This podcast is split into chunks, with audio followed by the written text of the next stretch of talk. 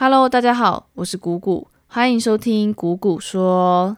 今天我们来讨论一个职涯发展的话题，就是科技业和软体业要如何做选择。那这个问题呢，其实在我刚毕业的时候也困扰过我一阵子。那今天呢，我就从几个面向来分析一下这两条路该怎么去做选择。那我接下来讲的科技业呢，是泛指在竹科的半导体相关产业，比如说台积电啊、联发科啊这种的都算。那软体业呢，就泛指纯软相关的产业，比如说 Line 啊、Facebook 啊这种的。那我们就先从最现实的薪水来看起。那科技业呢，它的薪水是真的会比软体业还要高。那我自己体感下来呢，大概年薪是会高个二十到三十万。那这个数字呢，只是我自己感觉起来的，具体高多少呢，还是会因人而异。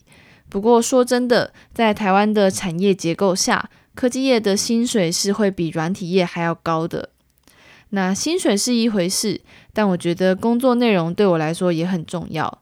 那科技业呢，它主要的工作内容大部分会跟硬体有关。像我之前有在联发科实习过，那我那时候的职称是软韧体开发工程师。那工作的内容呢，就是写 CPU 晶片的 driver。那我可以解释一下这个工作主要是在干嘛的。像是联发科，它会设计 CPU 的晶片嘛。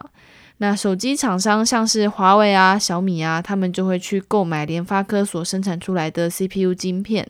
那华为跟小米呢，他们就会需要去使用这个晶片上的功能，可能拍照啊什么的，就会需要 CPU 的帮忙。那我的工作呢，就是写出一个 driver，让华为和小米这类的手机厂商可以去使用晶片。所以说我是做一个中间沟通的角色。那我那时候的工作内容大概就是这样子。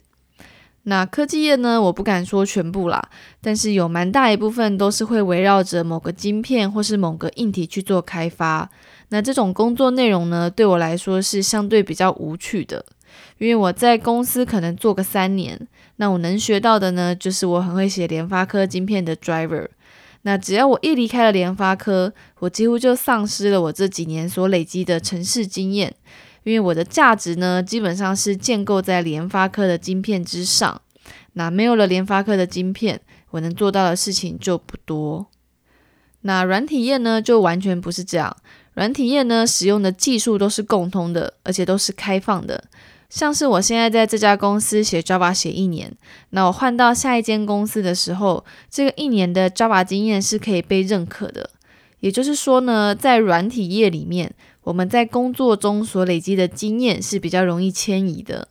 所以长远来看呢，我觉得软体业的工作内容为我个人所带来的价值会远超过科技业。因为软体业所培养的这些能力都是建立在我自己身上，而不是得依靠着某间公司才能够去展现。那其实科技业比软体业的薪水还要高的这件事情，是只有在台湾才会这样。在其他地方，像是中国或是美国呢，他们一定是软体业的薪水会比科技业还要高。像是中国的腾讯、阿里巴巴，还有最近因为 TikTok 事件比较出名的字节跳动。那在美国呢，就像是 Google、Facebook、Microsoft 这种这些纯软的产业，他们的薪水呢，其实是会比科技业还要高的。那台湾呢，可能是因为受到了台积电的影响，去带动了整个科技业的发展，所以我们才会跟别人比较不一样，是科技业的薪水比软体业还要高。那我当初呢，会选择走软体业，其实也是受到大陆的就业环境影响。那我之前呢是在台大念资工所，然后我在硕三的时候呢去北京大学交换学生了半年。那我那时候就想说，我就在当地找找看工作吧。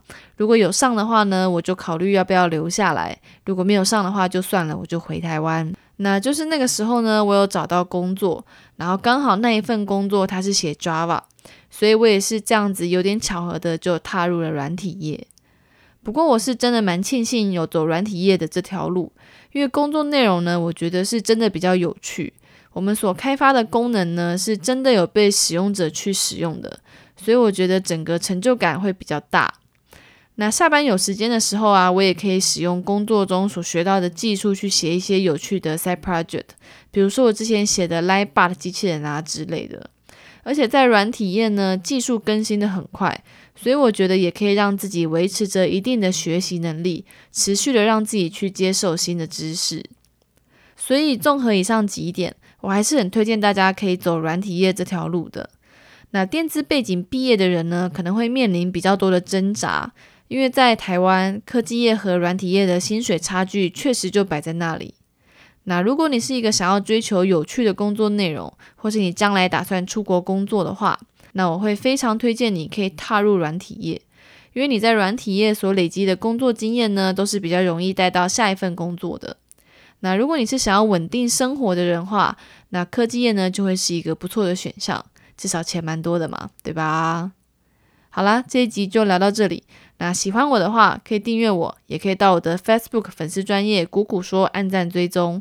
有问题想问我的话，也可以私讯粉丝专业哦。那我们就下一集见啦，拜拜。